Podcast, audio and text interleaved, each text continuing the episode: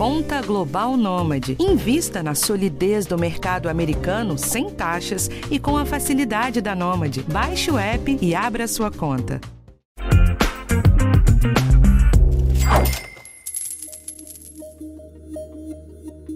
Depois de um tempo na geladeira, os investimentos em renda fixa parecem ter voltado ao gosto do brasileiro. Não é difícil de explicar. Depois de começar 2021 em 2% ao ano, a taxa Selic vem subindo e a previsão é chegar a 2022 por volta dos 5,75. Mais que isso, os CDBs, LCIs e outros títulos de renda fixa mais longos estão pagando mais de 10% ao ano. Então não custa revisitar essas opções e ver o que está valendo a pena. Eu sou Rafael Martins e eu estou de volta. Esse é o podcast Educação Financeira do G1. Vamos direto ao ponto. Hoje quem está aqui para me ajudar no episódio é o Daniel Silveira, direto do Rio de Janeiro. Tudo bem, Dani? Salve, Rafa. Tudo bem e você? Tô bem, tô bem. Dani, vamos começar com um contexto rapidíssimo e a gente já parte para as dicas que você separou pra gente. Quem está acompanhando o podcast aqui toda semana deve ter ouvido o episódio que a gente colocou no ar dando dicas para não exagerar na renda variável. Aquilo lá tá super valendo ainda, tá? Tem bastante investidor otimista com a bolsa esse ano e tem bastante oportunidade aparecendo também. Mas não dá para deixar de lado esse aumento da Selic. Verdade, Rafa. A gente decidiu voltar a falar da renda fixa por causa da provável terceira alta seguida da taxa básica de juros esse ano. Os 5,75% que você falou lá atrás são uma média de mercado que o Banco Central divulga toda semana. É o que quem está ouvindo a gente deve conhecer como Boletim Focus ou Relatório Focus mas algumas consultorias já projetam que a Selic deve chegar a 6,5% até dezembro. Se essa projeção se confirmar, a alta será de 4,5 pontos percentuais em relação ao patamar que ela se encontrava em março, que foi quando o Banco Central decidiu pelo primeiro aumento. É, uma alta bem considerável e já tem rendimento acompanhando isso aí. Não custa lembrar que a maioria dos investimentos de renda fixa acompanham os juros básicos da economia. Então, se eles estão com uma expectativa de alta, os rendimentos das aplicações também já aumentam. E o brasileiro adora a renda fixa porque ele é um investimento muito seguro e sem aquele sobe e desce das ações. Mas Dani, você que tem acompanhado esse cenário há bastante tempo, o que, que, tem de novo nesse renascimento da renda fixa? Pois é, Rafa. Em março, eu e o repórter Luiz Gerbelli, que também é nosso colega aqui na Economia do G1, fizemos um episódio do podcast Educação Financeira falando justamente do impacto da Selic no bolso dos brasileiros.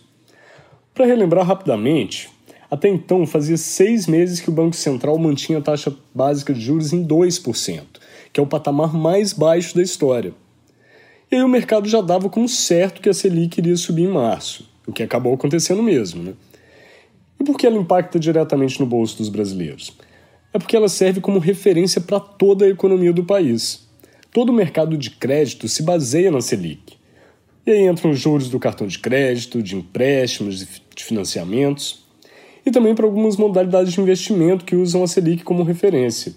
Como era a mínima histórica, esses investimentos tinham perdido atratividade com ela num patamar tão baixo. É, e foi aí que a gente começou a ver os recordes de entrada na Bolsa de Valores nos últimos anos, né? Exatamente. Aí vale a gente lembrar que as aplicações em renda variável, e a mais conhecida delas é a negociação de ações na Bolsa de Valores, não são diretamente afetadas pela taxa básica de juros. Mas mesmo assim, elas sofrem algum tipo de influência, porque tem esse direcionamento do dinheiro, do investidor que busca mais risco e porque a Selic mexe com a economia do país. Essa mudança na economia mexe com toda a atividade das empresas e pode fazer com que ela invista mais ou tenha mais rentabilidade, e aí as ações se mexem, elas podem subir ou cair. E eu acho que aqui cabe a gente destacar que a renda variável é a que permite maiores ganhos. Tem gente que ganha muito dinheiro investindo na bolsa. E dificilmente a gente vai ver alguém ganhar rios de dinheiro na renda fixa. Por outro lado, o risco de perder dinheiro aplicando em renda fixa é muito menor. Quando você investe nesse tipo de ativo, você já sabe quanto vai lucrar e também consegue projetar durante quanto tempo vai ter que deixar o dinheiro ali parado para ter o retorno que você espera. Né? É isso, então vamos para a pergunta que não quer calar. É a hora de tirar dinheiro da renda variável para levar ele de volta para a renda fixa? Olha, eu vou deixar essa pergunta para Camila Dolly, que é analista de renda fixa da XP. Basicamente o que ela disse é que não é simples assim falar em migrar da renda variável para fixa de forma genérica. Isso porque é preciso analisar caso a caso. Vamos ouvir. Depende muito de perfil, depende de como que está a diversificação da carteira de cada um. Isso é um pouco difícil de avaliar de forma geral, né? Então, essa é a questão importante, né? De sempre entender. Poxa, deixa eu olhar minha carteira aqui. Será que eu não estou com um peso muito maior em renda variável do que eu deveria? Será que eu não poderia colocar um pouquinho disso aqui na renda fixa? É, então, eu acho que é esse o trabalho que tem que ser feito é, recorrentemente.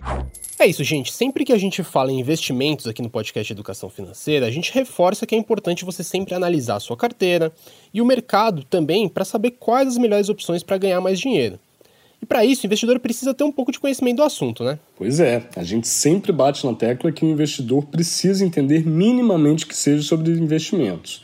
Isso não significa que ele precisa se tornar um expert no tema, não. A Camila da XP reforça isso também. Vamos ouvir. Não é só olhar ali o que, um analista está recomendando e pronto, porque é o seu dinheiro. Né? É, o risco, no fim das contas, é seu. Então, a gente aqui, como analista, a gente quer dar todas as ferramentas para te ajudar, mas a decisão final né, é sua, é do próprio investidor. E a gente precisa estar tá seguro. Então, poxa, se eu ainda não entendo muito como funciona o mercado de ações, por exemplo, não vou colocar meu dinheiro lá ainda. Deixa eu dar uma estudada, hoje em dia tem tanta informação. É, gente, não tem jeito. Conhecimento facilita os ganhos e evita os prejuízos. Mas, Dani, a gente sempre falou aqui de diversificação. Principalmente com a chegada da pandemia, que deu um chacoalhão no mercado, muita gente se assustou com o tanto que se expôs à renda variável.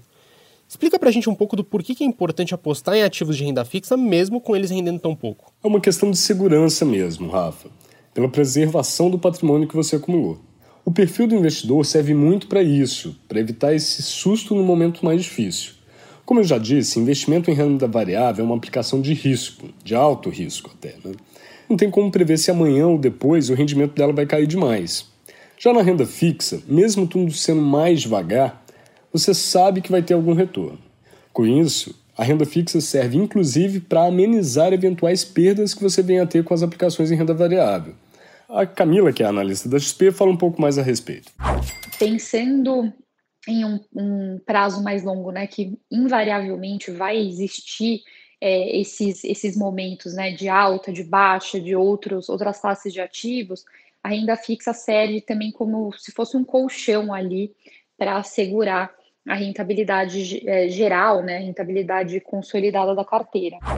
E tem um destaque muito importante, Rafa, que a gente sempre precisa repetir aqui. A reserva de emergência é na renda fixa, com liquidez diária. Não pode botar isso em risco de forma nenhuma. A gente já falou aqui em outros episódios que a reserva de emergência é o primeiro passo para quem nunca fez nenhum tipo de investimento. Vale sempre reforçar e a Camila fazer isso para gente. Se a gente pensa, por exemplo, num, numa reserva de emergência, tem que ser um ativo muito seguro e com alta liquidez, né? E para encontrar esse tipo de ativo, a gente tem que é, é, invariavelmente passar aqui pela renda fixa. É, e a reserva de emergência é aquela reserva assim, poxa, aconteceu uma emergência, eu preciso do dinheiro é, e tem que ser um dinheiro que está no lugar guarda, tá no lugar seguro, né, que não correu o risco de, de alta volatilidade, né, ou seja, de muita oscilação no dinheiro. Então, é, e o valor disso costuma ser de 6 a 12 meses das suas despesas é, obrigatórias no mês, né? Digamos assim. Então, aluguel, compras do mercado, etc. Fazer essa conta aí é importante. Esse é o primeiro passo para investir. Tá certo, Dani. Feitas as ressalvas, vamos para o que importa. Você trouxe aqui para a gente uma lista de dicas para ajudar nosso ouvinte a escolher em qual ativo de renda fixa ele deve aplicar. O que a gente tem aí? Então, Rafa, eu separei aqui seis dicas. A primeira é básica para qualquer tipo de investimento: saber qual é o seu perfil de investidor. Todos os bancos e corretoras pedem para você responder um questionário que vai ajudar a apontar quais são as melhores opções de investimento de acordo com o seu perfil. Então é importante tentar não se desviar muito dele sem ter certeza se você quer se expor demais a riscos ou não. Inclusive, esse questionário chama Suitability. Lá na edição de renda variável tem dicas boas para saber qual que é o momento de ir para um perfil mais arriscado. Mas segue aí, Dani. A segunda dica tem a ver com prazo de investimento você precisa definir por quanto tempo poderá deixar aquele dinheiro ali, parado. Isso porque, na renda fixa, ou você pode resgatar o que aplicou correndo risco de perder dinheiro, ou tem títulos que nem deixam você resgatar. Tem que se perguntar: eu tenho segurança de deixar esse dinheiro ali parado por quatro anos, por exemplo? E esse prazo vai interferir diretamente no retorno que você vai ter. A terceira dica é conferir o rating de cada ativo. Rating é uma nota atribuída por agências de classificação de risco de crédito. Essa nota vai servir para você saber quais ativos têm mais ou menos risco. Aliás, não precisa se preocupar muito não, porque o rating dos títulos de renda fixa estão bem visíveis na sua corretora na hora de comprar. Isso existe porque tem alguns títulos de renda fixa que são mais arriscados que outros. As debentures, por exemplo, são títulos de dívida de empresas privadas. Elas podem dar um calote nessa dívida, mas é aí que entram essas agências de rating para avaliar a chance da empresa deixar de te pagar. É isso. E a quarta e a quinta dicas vêm juntas. Uma é acompanhar com frequência os relatórios de recomendação dos analistas de investimentos. Dá para conferir vários gratuitamente pela internet ou na sua corretora. Esses relatórios apontam quais são os ativos vistos como mais atrativos no momento. A outra é justamente não seguir cegamente o que dizem os analistas. Lá atrás eu já tinha falado da importância de cada investidor entender minimamente sobre o mercado. Os analistas fazem análises generalistas, mas cada investidor tem uma particularidade. Então, o investidor precisa considerar a opinião dos analistas, sim, mas precisa levar em conta a própria condição, para aí sim tomar as melhores decisões. Perfeito, Dani. Antes da gente encerrar, manda uma dica para quem nunca investiu nada e não sabe nem quanto dinheiro precisa para começar. É muito comum a gente ouvir essa pergunta, né, Rafa? De quanto que precisa para começar a investir. E eu repassei a pergunta para Camila da XP. Ela garante que na renda fixa dá para começar com apenas 40 reais. Essa é uma ótima pergunta, né? Porque acho que muita gente deixa de começar a investir por achar que precisa ser muito rico, né? Precisa ter muito dinheiro guardado. Isso não é verdade, né? Então, pegando aqui, por exemplo, o Tesouro Direto, é, o ativo mais conservador que tem ali, né? Então, o mais seguro, etc., é o Tesouro Selic.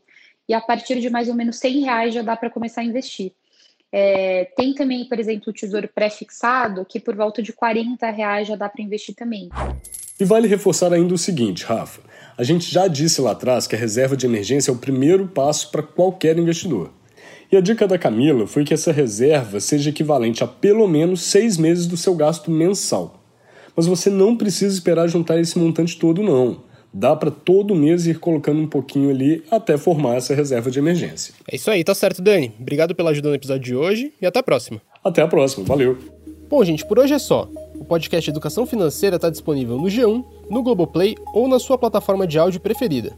Então não deixe de seguir a gente no Spotify ou na Amazon, de assinar no Apple Podcasts, de se inscrever no Google Podcasts ou no Castbox. Ou então de favoritar a gente no Deezer. Assim você recebe uma notificação sempre que um novo episódio estiver disponível. Eu sou Rafael Martins e na próxima segunda tem mais. O roteiro é do Daniel Silveira, a edição é do Thiago Kazudowski e do Giovanni Reginato. Um abraço e até a próxima!